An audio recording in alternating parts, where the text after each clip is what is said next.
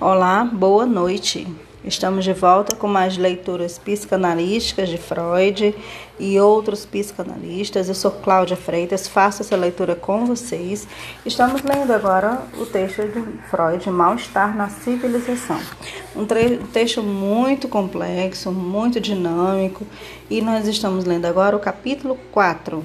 Ele está na, na coleção Grandes Ideias, então se encontra na página 43.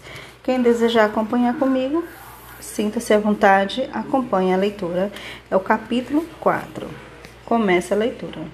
Uma tarefa desmedida, ao que parece, diante dela, é natural perdermos o alento. Aqui está o pouco que pude entrever. Após um homem primitivo descobrir que estava em suas mãos, literalmente, melhorar sua sorte na terra, mediante o trabalho, não podia ser indiferente o fato de alguém trabalhar com ele ou contra ele. Um outro indivíduo adquiriu aos seus olhos o valor de um colaborador com o qual era útil viver. Ainda antes, em sua pré-história antropóide, ele havia adotado o hábito de construir famílias. Os membros da família foram provavelmente seus primeiros ajudantes. É de supor que a formação da família relacionou-se ao fato de a necessidade de satisfação genital não mais se apresentar como um hóspede que surge repentinamente e após a partida não dá notícias por muito tempo, mas assim estabelecer-se duradouramente como um inquilino. Assim como o macho teve um motivo para conservar junto a si a mulher, ou de modo mais geral os objetos sexuais, as fêmeas que não queriam separar-se de seus filhotes amparados, também no interesse deles tinham de ficar junto do macho forte. Nessa família primitiva, falta ainda um traço essencial da civilização. A arbitrariedade do pai e chefe não tinha limites. Em Totem Tabu, procurei mostrar o caminho que levou dessa família ao estágio seguinte da vida em comum, os bandos de irmãos. A vitória sobre o pai havia ensinado aos filhos que uma associação pode ser mais forte que um indivíduo. A cultura totêmica baseia-se nas restrições que eles tiveram de impor uns aos outros a fim de preservar o novo estatuto, estado de coisas. Os preceitos do tabu constituíram o primeiro direito. A vida humana em comum teve então um duplo fundamento: a compulsão ao trabalho, criada pela necessidade externa, e o poder do amor, que no caso o homem não dispensava o objeto sexual a mulher, e no caso da mulher, não dispensava que saíra dela mesma, a criança. Eros e Anak tornaram-se também os pais da cultura humana. O primeiro, primeiro êxito cultural consistiu em que um número grande de pessoas pôde viver em comunidade. E como os dois grandes poderes atuavam aí conjuntamente, Cabia esperar que a evolução posterior ocorresse de modo suave, rumo a um domínio cada vez melhor do mundo externo e a ampliação do número de pessoas abrangido pela comunidade. Assim não é fácil entender como essa cultura pode não tornar felizes os que dela participam. Antes de investigar de onde pode vir a perturbação, o reconhecimento do amor como fundamento da cultura nos propiciará uma digressão a fim de preencher uma lacuna deixada anteriormente. Afirmamos que a descoberta de que o amor sexual ou genital proporciona ao indivíduo as mais fortes vivências de satisfação. Dá-lhe geralmente o protótipo de toda essa felicidade. Deve tê-lo feito continuar a busca da satisfação vital no terreno das relações sexuais, colocando o erotismo genital no centro da vida.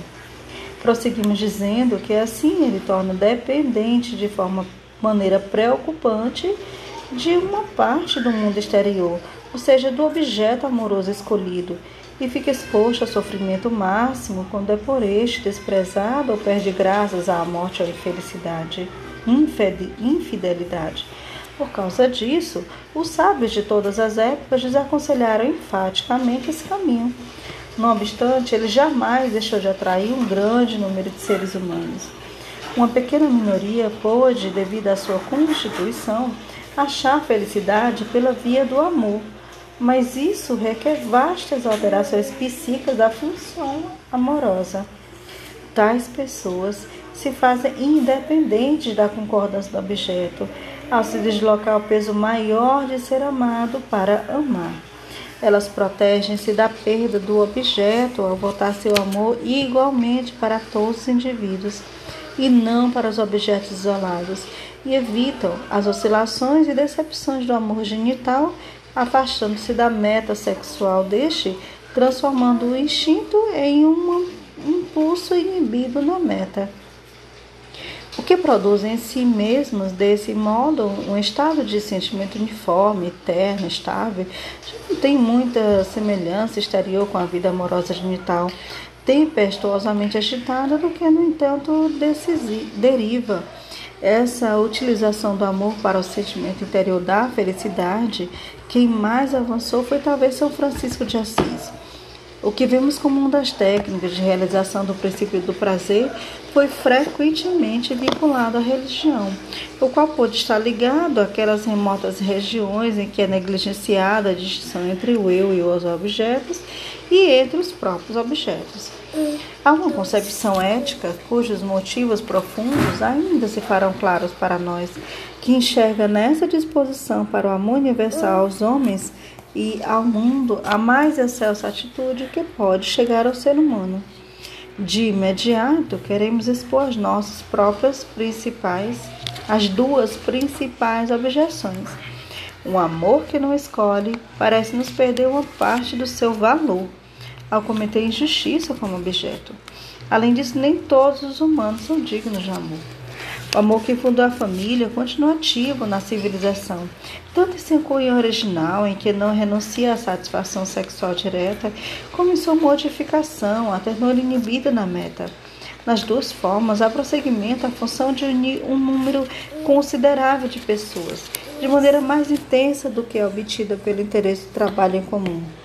Um desleixo com que na linguagem se usa a palavra amor tem uma justificação genética.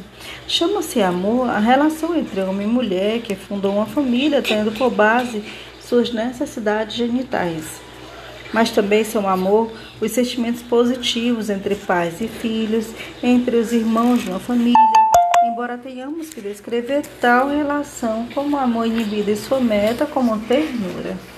O amor inibido na meta foi na origem amor plenamente sensual, e ainda o é no inconsciente humano.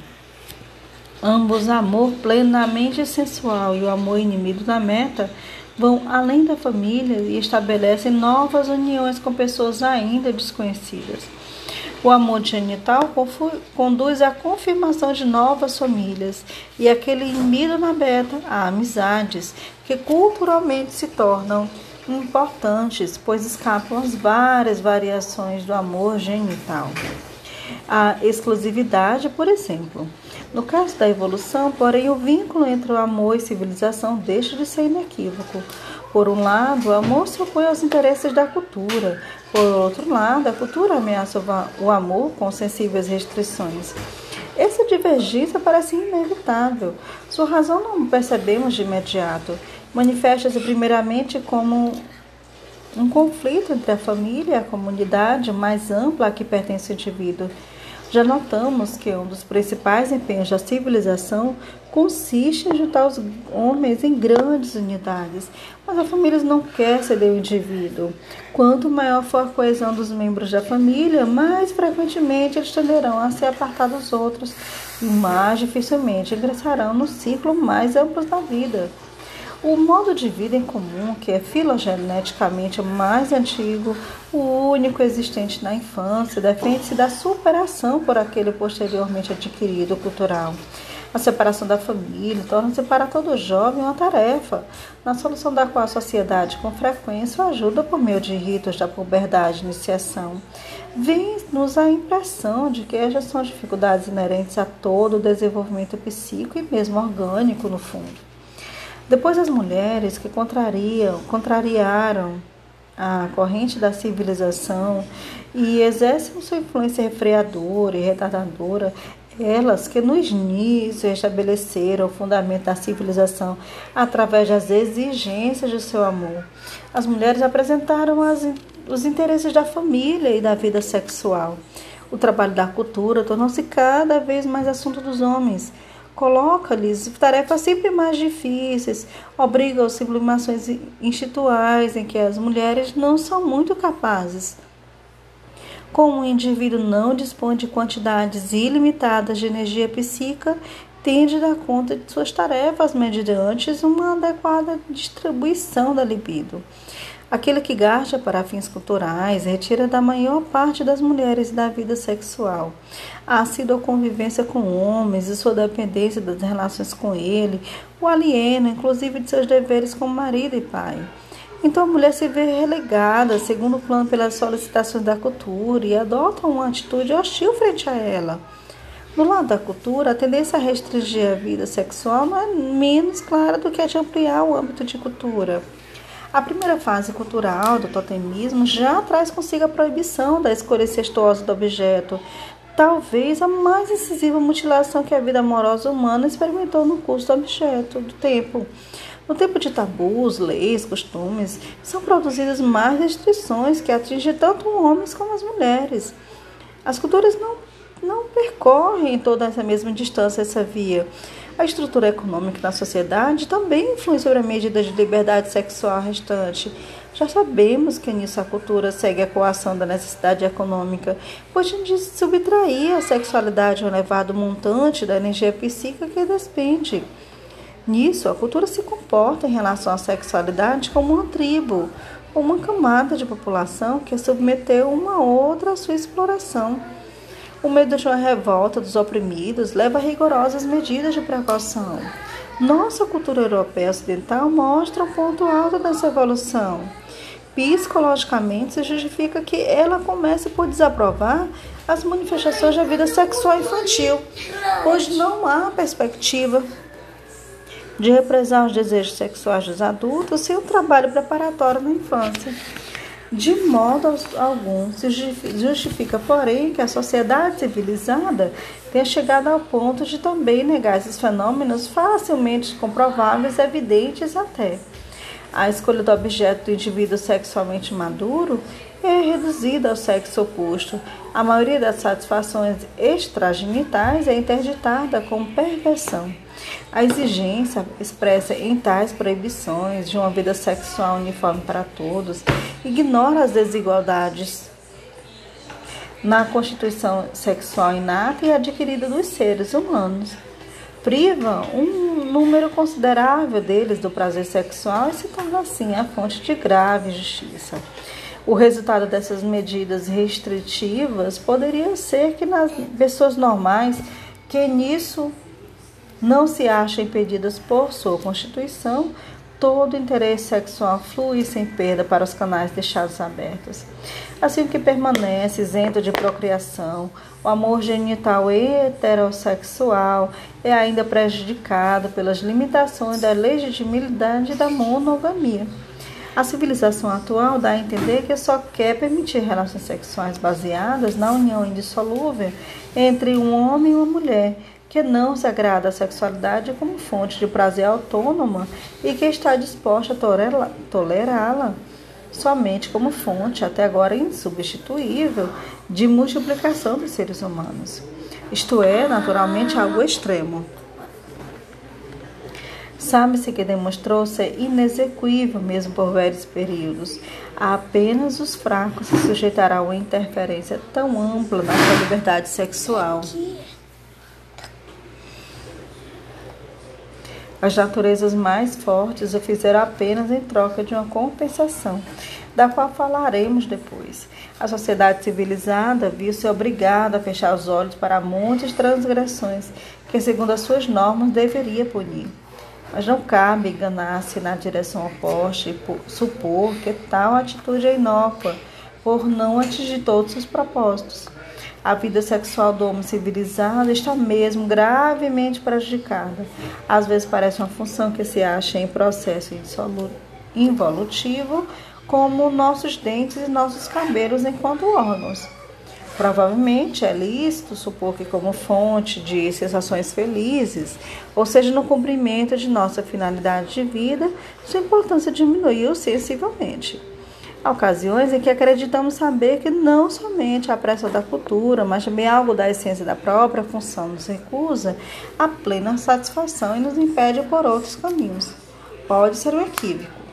É difícil decidir. Fim do artigo. Eu sou Cláudia Freitas. Se desejarem um outro texto de Freud, é só acessar meu Instagram, arroba Cláudia Freitas CFTJ.